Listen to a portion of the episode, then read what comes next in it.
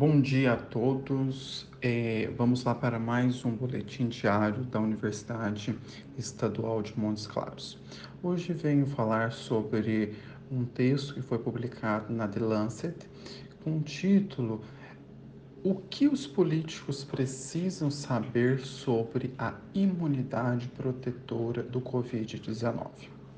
Ultimamente estamos enfrentando o contrapeso entre a disseminação de doenças e custos socioeconômicos. De um lado, profissionais de saúde e pesquisadores têm recomendado a pessoas a ficarem em casa e cerca de um terço do mundo está preso como medida de saúde pública para conter a disseminação do vírus que causa a doença do coronavírus 19, Covid-19. De outro, políticos e gestores estão cada vez mais pressionados a articular suas justificativas e estratégias para sair do bloqueio, e isso já está começando cautelosamente na Áustria, Suíça, Dinamarca, Yuan e outros estados dos Estados Unidos.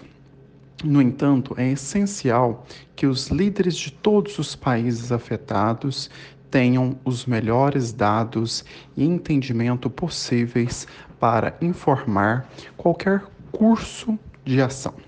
Primeiro, estratégias em vários países que visam escalonar o retorno ao trabalho com base no risco e na gravidade da doença não levam em conta que expor até mesmo indivíduos de baixo risco, como jovens sem comorbidades ao vírus, a fim de aumentar a imunidade, ainda pode resultar em propagação da pandemia.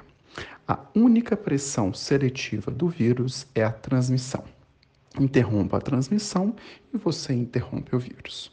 Segundo, o ponto principal de uma estratégia para sair do bloqueio parece repousar no aumento de testes e rastreamento de contatos, possíveis permissões de retorno ao trabalho com base no status imunológico nova terapêutica reaproveitadora ou nova e finalmente vacinação.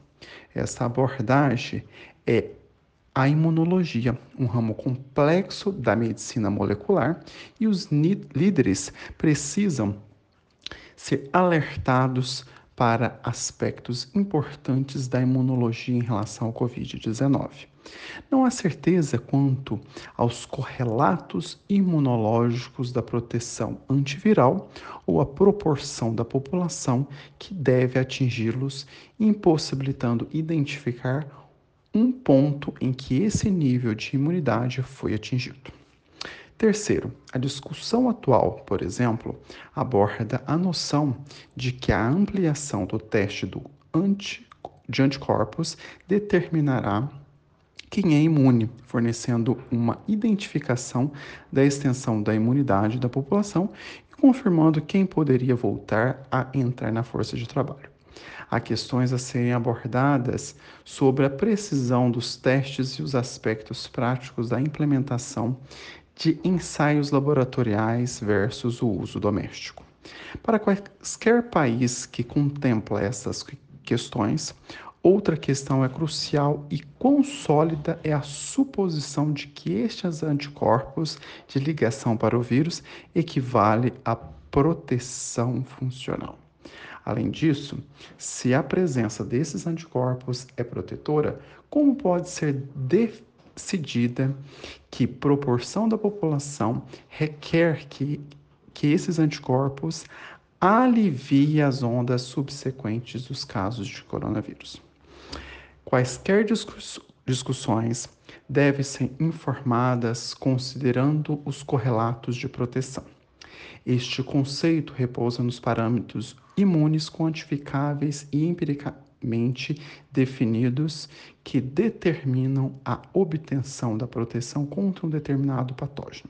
É necessário cuidado porque o anticorpo mensurável total não é exatamente o mesmo que o anticorpo protetor e neutralizador do vírus. Além disso, Os estudos de Covid-19 mostram que 10 a 20% das pessoas infectadas por sintomas têm pouco ou nenhum anticorpo detectável.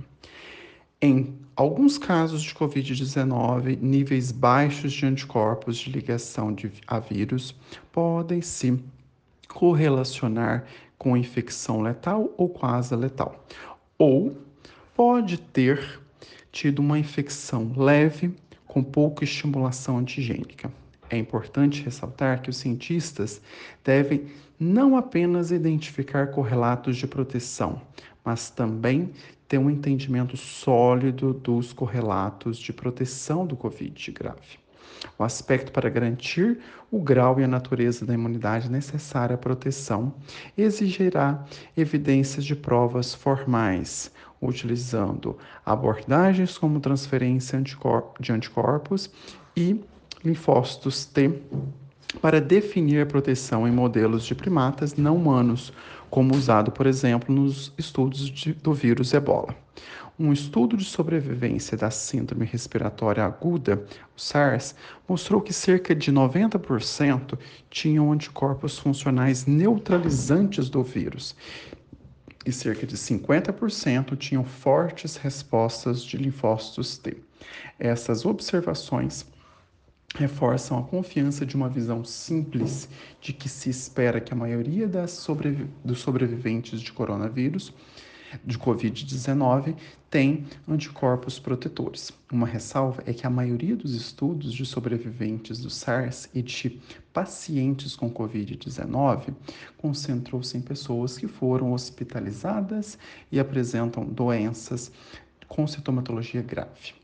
Dados semelhantes são urgentemente necessários de indivíduos com infecção do vírus que não foram hospitalizados. Quanto tempo dura a imunidade do Covid-19? A melhor estimativa vem do coronavírus intimamente relacionadas e que sugere que em pessoas que tiveram uma resposta de anticorpos, a imunidade pode diminuir, mas é detectável após um ano após a hospitalização.